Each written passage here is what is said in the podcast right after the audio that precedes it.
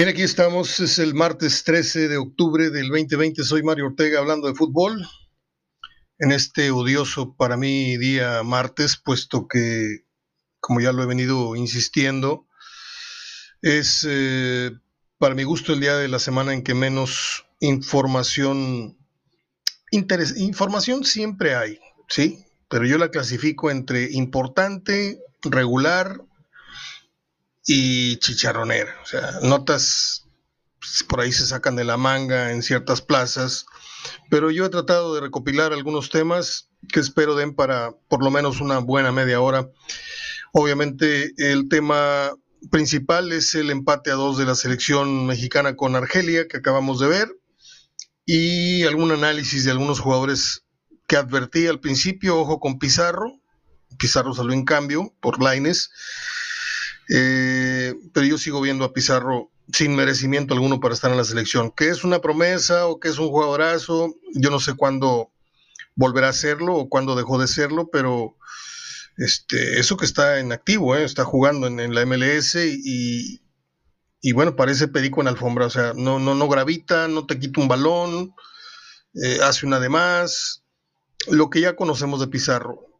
Creo que se esconde detrás de todos esos defectos de egocentrismo en la cancha, creo que se esconde un gran jugador, en tanto le quiten, si es que a estas alturas de su, de su carrera se le pueden quitar esos defectos desde, desde la silla de entrenador. O sea, eh, y si no, a base de coscorrones, a base de no llamados, a base de picarle la cresta, a base de algo. Pero Pizarro en, en buen nivel es, es un jugador único en México, único. El problema es que abusa, como abusa el Tecatito. Tecatito es un crack. Y de ahí no me van a sacar a mí, que siempre hace una de más. Aunque dice el señor Urdiales, a quien respeto muchísimo y quiero muchísimo, el expresidente Rayados, que es su naturaleza. Bueno, pues su naturaleza es ser cremoso, porque tiene una elegancia, tiene un desequilibrio natural, pero hay que saberlo moderar, ¿sí? Eh, él mismo ya reconoció lo que aquí dijimos antes que él precisamente, que si tuviera gol sería un jugador de otras dimensiones, de otro precio, de otro mercado, pero se me sigue quedando no en promesa, porque el Tecatito ya, ya rompió el cascarón hace un tiempo jugando en Portugal, pero hace falta que eh, no anote nada más de repente un gol muy vistoso o que nos regale una, un firulete o una mague o un sino que tenga una regularidad en selección. Yo no sé en el Porto, yo no sé, pero si tuviera gol aportaría más a la selección y en lo individual estaría militando en realmente un equipo importante europeo. El Porto en la baraja de equipos eh, de aquel país, de, perdón, de aquel continente, pues yo creo que andará por el lugar 15, 13, 17, no sé en dónde ubique usted al Porto, pero no está en el top. Definitivamente para mí no está en el top. Bueno, eh, efemérides hay algunas, también están medio, media flaca la caballada en esto de, de las efemérides. Un día como hoy nació Paul Simon, ¿Se acuerda usted de Simon Garfunkel? O Garfunkel, no sé cómo se diga correctamente. Yo digo Simon and Garfunkel. Eh, hicieron dueto en los 60, inicios de 70, se separaron, luego él hizo una carrera por en, solitario. Eh, algunos temas, ¿se acuerda usted de 50 Way to Live Your Lover? Algo así, era de Paul Simon, ¿no?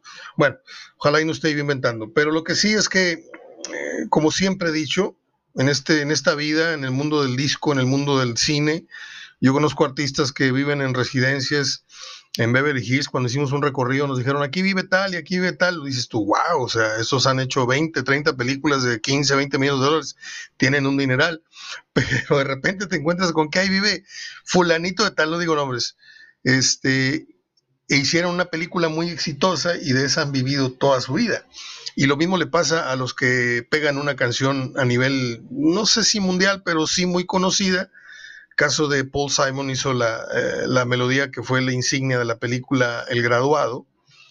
Este, y bueno, pues por esa, esa canción se encumbró y, Y no llegó a, mucho, ¿eh? al menos aquí en México no, yo no escuchaba que los hubieran toque y toque con diferentes temas, pero bueno, eh, tengo la efemérides de Neil Aspinall, que era el road manager de los Beatles, estaremos hablando un poco de él, el cumpleaños de Sammy Hager, que fue vocalista de Van Halen, o Van Halen, como usted guste, un tiempo, eh, suplió la salida de David Lee Roth, si mal no estoy, eh, hoy cumpleaños Silvia Pasquel, la hija de Silvia Pinal, cumple 71 años. Un día como hoy nació el comediante ya fallecido Miguel Galván, el que sale todavía en las repeticiones que vemos de Laura Pico y que se hizo muy famoso por un comercial de la tartamuda.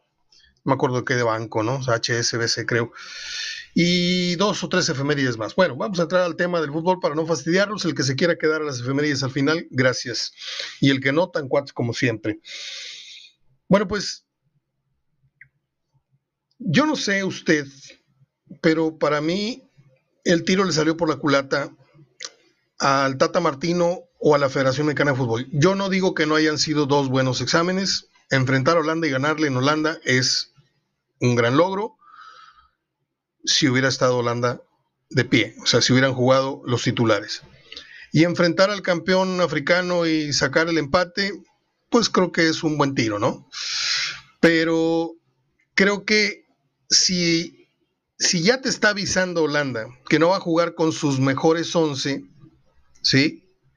Creo que México fue por el estatus, más que por ver jugadores, más que por ver el nivel de, del 11 titular mexicano, creo que fue más por el estatus de le voy a dar partido a Holanda ahora que no van a jugar los buenos o la mayoría de los buenos, y efectivamente les ganamos.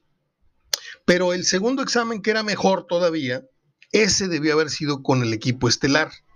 Porque, pues hoy francamente México no, a mí no me, y lo dije al minuto 15, no espero mucho de este 11 que hoy paró el Tata, está escrito.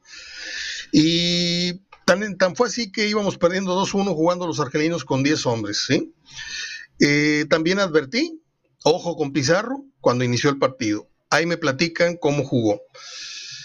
Eh, no es consigna, no es mala fe, no es nada, simplemente ponerle atención a un jugador que sabemos perfectamente que no tiene nada que hacer ahorita en la selección más que eh, la fama o el apellido o como usted quiera. Pero yo me sigo preguntando, ¿la selección nacional para qué es? ¿Para incubar jugadores como Laines? Que sí, metió un gol eh, entrando de cambio, me cayó el hocico, díganme lo que quieran, pero a mí un gol no, no me dice gran cosa, ¿sí? Fue un muy bonito gol. Y justifica su entrada a la cancha jugando 30 minutos y metiendo el gol del empate, perfecto. Pero hablando en serio, ya seriamente, sin, sin tomar en cuenta que es de pasado americanista, ni que realmente Laines es para ser considerado seleccionado nacional. Es que juega en Europa, es que es banca. Es que es una gran promesa. Ok, vamos a esperar a que la promesa, esa, la, florecita, vamos a esperar a que el botón se abra, ¿no? O que el huevito se vaya quebrando en el Betis. Pero, ¿cómo esperas tú? O, yo no pretendo saber más que el Tata, ni, ni, dar a entender que sé más que el Tata Martino, ni mucho menos, ¿sí? Yo no sé más que ni siquiera de, que Pepe Treviño, ¿sí? Este, pero, pues, es un incubador en la selección nacional para estar eh, echados arriba del huevito a ver a qué horas truena. O sea, lo de Laines le cuelga para que sea un jugador de 60 minutos en la cancha, de la selección o del Betis es un ratón loco, es un muchacho con muchas ansias de torero, es un muchacho como usted y como yo a los 20 no sé qué, que se quiere comer el, mundo a, mordidas. Está perfecto, pero le hace falta mucha serenidad, le hace falta mucha instrucción. Este, sí tiene disparos, sí tiene arrebato, el muchacho va todas, un día se le puso al tú por tú a un gringo que le llegaba al ombligo, él, al gringo le llegaba así al, pecho y una, imagen memorable, ¿no? Porque se ve que el, muchachito tiene agallas, pero lo que no tiene es estatura futbolística y menos para estar en la selección y menos para estar en Europa, ¿sí? En donde dice, creo que Pellegrini, ¿no? Su, técnico que, es el futuro de no sé qué y acá ya dijeron que, que Laines es el futuro de, la selección. Yo no le haría ese, ese daño eh, con esos motes, esos títulos a, un muchacho que a mí en lo personal, si yo fuera una persona que palomea o, descalifica eh, la incursión de, tal o cual jugador a, una selección, yo a, a en selecciones menores sí, pero si lo están llevando para que se codee con los grandes, para que vaya venciendo el nervio y todo esto, pues otra vez, ¿para qué es la selección? ¿Para llamar a los que están en mejor momento o para ir incubando, ¿sí? Futbolistas. Porque, pues si esto fuera así, hubieran hecho lo mismo con Jonathan González, ¿no? Estaba en gran momento y ni siquiera lo llevaron como suplente del suplente al Mundial, ¿sí? Pero Laines me cuentan que tiene muy buenos padrinos y ya está hasta en España lo están sosteniendo por esa razón, porque pues este no hay mucho argumento, ¿sí? Creo que ya, ya un rato cocinándose y dices tú, bueno, vamos a ver qué ha aprendido en España. Yo no le vi gran cosa. Le vi un gran gol y, vi, y volví a ver al, muchacho atrabancado, este, apresurado, eh, extrovertido, demás, con la pelota. Lo que le sobra al Tecatito le falta a Laines. Ok, escucho hasta acá que me dicen, pues dale tiempo, ok, vamos a darle tiempo. Pero acuérdense de mí, porque yo sí me acuerdo lo que digo. Acuérdense de mí en un año, dos años y hablamos. A ver si este muchacho maduró a ver si este muchacho se quedó viendo las portadas de sus goles en los periódicos electrónicos y todo, o a lo mejor se nos quedó, como le digo, en promesa. Ahí siempre he tratado de, ser muy, muy futurista, yo eh, tratarme de adelantar, y cuando yo le digo que Guerrón no sabía jugar fútbol como tal, como lo que es jugar fútbol pensante, jugar para el equipo, no nada más para, para échamela, échamela, y yo, yo voy corriendo atrás de ella, Así como tuvimos más o menos atingencia en decirles cuando jugaba apenas iniciaba su carrera Raúl Jiménez, este va a llegar y este trae más en el morral que el Chichero. Le hemos pegado a dos o tres eh, pronósticos muy buenos, ¿eh? Y yo espero que este se quiebre, porque yo no le deseo eh, una carrera frustrada a Laines es mexicano, hay que apoyarnos. Yo no soy el, de la anécdota de la cubeta llena de cangrejos, yo no le jalo las patas a nadie, pero sí le exijo. Sí le exijo eh, prudencia, le exijo madurez, porque a los chavitos hoy más, más temprano se les debe de exigir madurez, porque ya muy tempranito ya andan con, con cosas de adultos. Bueno, pues vamos a tratarlos como adultos a sus 21, 22, 20, o sea, ya, ya llegaron al fútbol profesional, haya sido como haya sido, o como decía nuestro presidente fecal, haya sido como haya sido. Entonces vamos a, ponerles el razón muy alto, la vara muy alta para que, para que yo lo siento muy mimado. Esa es la, conclusión. Siento muy mimado a Diego Laines y creo que pues en la selección que vimos hoy, por lo menos cinco no tienen gran cosa que hacer. Eh, veo muy bajo de nivel Héctor Herrera pero a lo mejor tiene que ver con que no jugó con los titulares, ¿no? Porque también si Herrera anda medio fallón, anda medio, medio desconcertado, y luego lo pones a jugar con el equipo B, con el que casi nunca juega, que está acostumbrado a jugar con el Chucky de este lado y con el otro de este otro lado, y atrás con Memo y en la central con...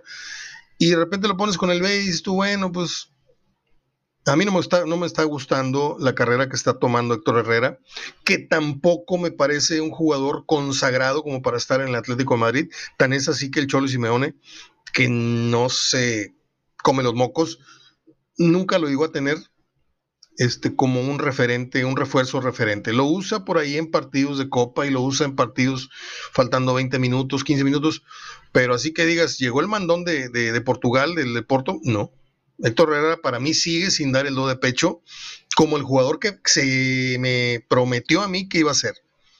No sé usted qué opine. El Tecatito le puso hoy tantita música a un a un ruidazo de, juego. A mí me gustó el partido, ¿eh? pero era lucha sorda. Mm, de repente hubo muchos minutos, primer lapso con poca llegada de gol. Este, al final se, abrió el marcador, se empató el marcador Inmediatamente nos empataron, arranca el partido, nos ponen una en el palo y luego se van arriba con 10 hombres por un hachazo que tiró por ahí un, argelino, por ahí escribí el nombre, no lo tengo en la memoria.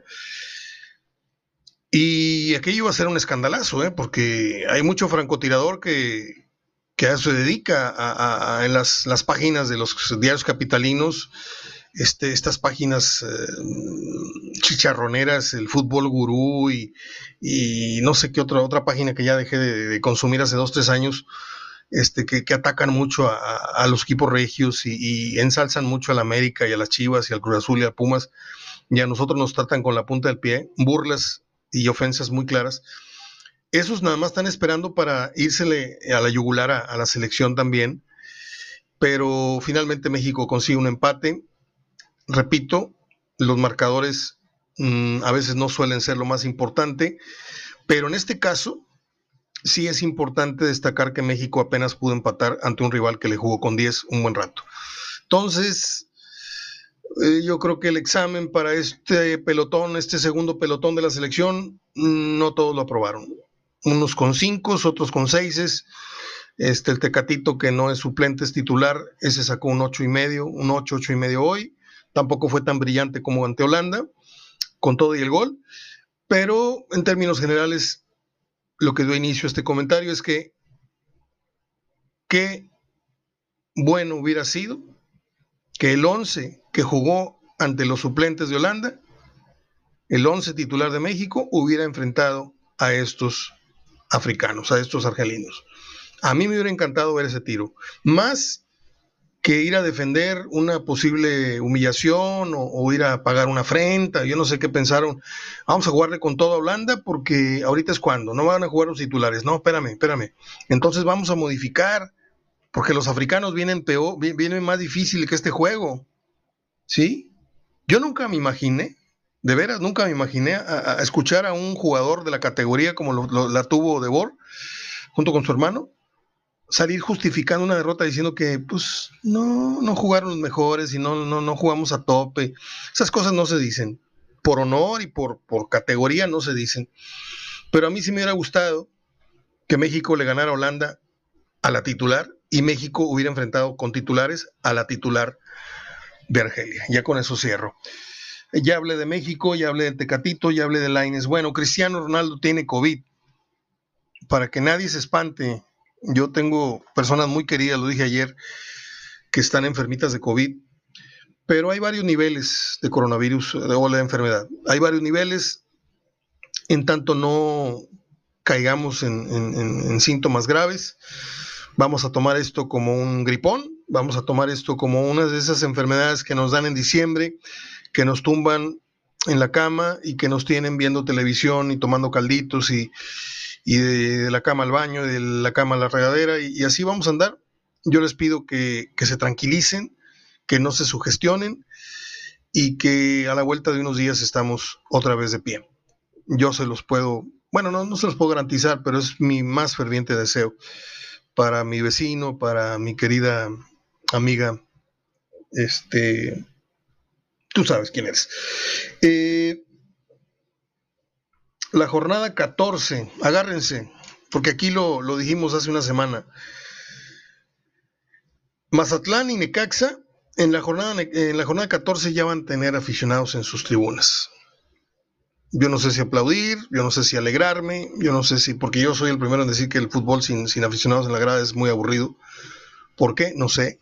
Incluso hay, partidos que con gente en la grada sigue siendo aburrido. Bueno, pues, sin el clamor de la gente, el bullicio, como que se, se, acentúa más la tristeza del fútbol pandémico que estamos viviendo desde hace 6, 7 meses. Pero bueno, Mazatlán, Cholos y Necaxa Bravos de la jornada 14 se van a jugar con gente en las tribunas, con aficionados en la tribuna. Entonces esto contesta la pregunta que yo dejé votando el otro día aquí mismo. O sea que esto va a depender de las autoridades de cada ciudad, o es luz verde de la federación para todos, o hay arréglense con el gobierno eh, municipal o, estatal a ver si les dan permiso de abrir los estadios. Por lo pronto, ya nos dimos cuenta que en Mazatlán y en Aguascalientes va a haber fútbol.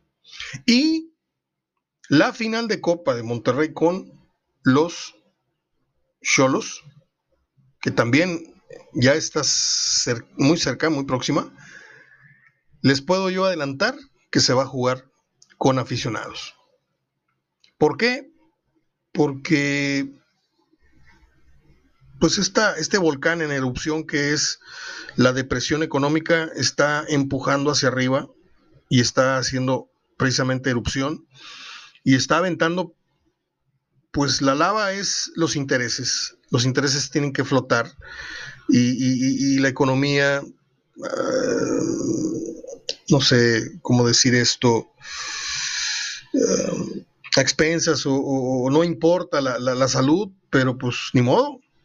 Hay que salir a rifársela, hay que abrir yo boletero, yo acomodador, este, yo el que despacha la cerveza, pues tengo que jalar y, yo eh, estadio tengo que sacar costos y, y la televisión y entonces esto nos estamos haciendo tontos como si no pasara nada y está pasando mucho, pero yo me he puesto de empatizado y me he puesto de los dos lados y, pues no, no podemos seguir este, todos recogidos en sus casitas esperando a que, a que pase la tormenta, ¿no? A veces hay que salir a jalar con lluvia. A usted y a mí nos ha tocado salir en mañanas muy, muy negras, en medio de aguaceros, llegar hechos una sopa a la oficina, a la, estación de radio, televisión, pero pues así es esto. Mientras no esté temblando y no se esté cayendo eh, Monterrey o el DF, Guadalajara a, a pedazos, este, por un temblor, hay, que ir a jalar. Y yo creo que esto ya, ya no aguantó más el fútbol mexicano y está próximo a doblar las manitas. Repito, me declaro neutro, neutral, no doy ni aplauso ni condeno, simplemente entiendo que hay razones de mucho peso para ello. Japón y Corea serán los próximos rivales de la selección nacional en una gira que está programada para noviembre, también por Europa. Y pues qué bueno, ¿no? Qué bueno que, que el Tata, después de este asilo pandémico al que fue sometido, eh, le están consiguiendo para su selección o para sus dirigidos este, tipo de rivales.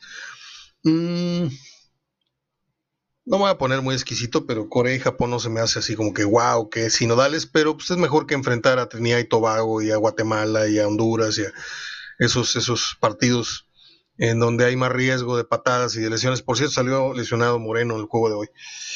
Eh, estoy terminando, me faltan ocho minutos, voy a dedicar los últimos siete a la cosa de las eh, a la cuestión de las efemérides, pero muy simpática la noticia que nos llega.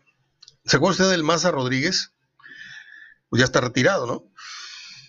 está cobrando 5 mil dólares por entrevista. Si usted tiene una estación de radio, tiene un periódico electrónico, tiene una estación de televisión, trabaja en un programa de televisión, y se le ocurre así, se le cierra el mundo y dice, oye, ¿a quién entrevistamos para el partido hoy por la noche, la previa? Vamos a hablarle al Maza Rodríguez, pues para que nos dé un punto de vista, él es Mazatleco, pues de ahí le viene el mote Maza, Mazatlán, Mazatleco Rodríguez, y por resulta ser de que el señor está cobrando 5 mil dólares por una entrevista de Zoom este, qué triste caso, ¿no? Qué triste caso. Pero bueno, un día como hoy nació en 1941 Paul Simon, ya les dije, que hiciera pareja con, hiciera el gran dueto de Simon en Garfunkel y que le pusiera su voz al tema del graduado, aquella película, si mal no recuerdo, de Dustin Hoffman y ah, se me olvidó el nombre de la mujer. Ahorita me acuerdo. Mm, en 1942 nació Neil Aspinall, el famoso road manager de los Beatles. Por aquí tengo algo de él para ampliarles un poquito el comentario. Eh, el director eh, fue director de la Apple Corporation y compañero de colegio de George Harrison y Paul McCartney. Él falleció el 24 de marzo del 2008 víctima del cáncer de pulmón. Neil Aspinall, el road manager de los Beatles. Eh, Anne Bancroft se llamaba la actriz que salía con eh, Dustin Hoffman en el graduado, ya fallecida. Un día como hoy nació un cantante que a mí ni fue ni fa, pero se lo digo a los rockeros, Sammy Hager, que está cumpliendo 73 años el día de hoy, nació en el 47. Eh, estuvo en Van Halen y salió del grupo en el 95. Un día como hoy nació Silvia Pasquel, a quien tuvimos unos años por aquí haciendo teatro. Cuando de repente se puso medio difícil la cosa en el EF, eh, vino aquí, hizo sociedad ahí, algún contrato de varias obras en el Teatro Nena Delgado. Tuvimos la oportunidad, yo trabajaba para un periódico, periódico muy, muy humilde, muy honesto, se llamaba El Pasajero, que se repartía gratuitamente en todos los camiones. A mí me leían 100 mil personas por semana, era una cosa fabulosa porque te subías al camión y te regalaban el diario. Entonces yo escribía de espectáculos y escribía de deportes, mi columna hablando de fútbol. Y un día me tocó ir a entrevistarla y se portó muy, muy amable Silvia Pasquel. Esto, esto data ya hace como unos 18 años. Eh, un día como hoy, nació Miguel Galván, que murió en 2008.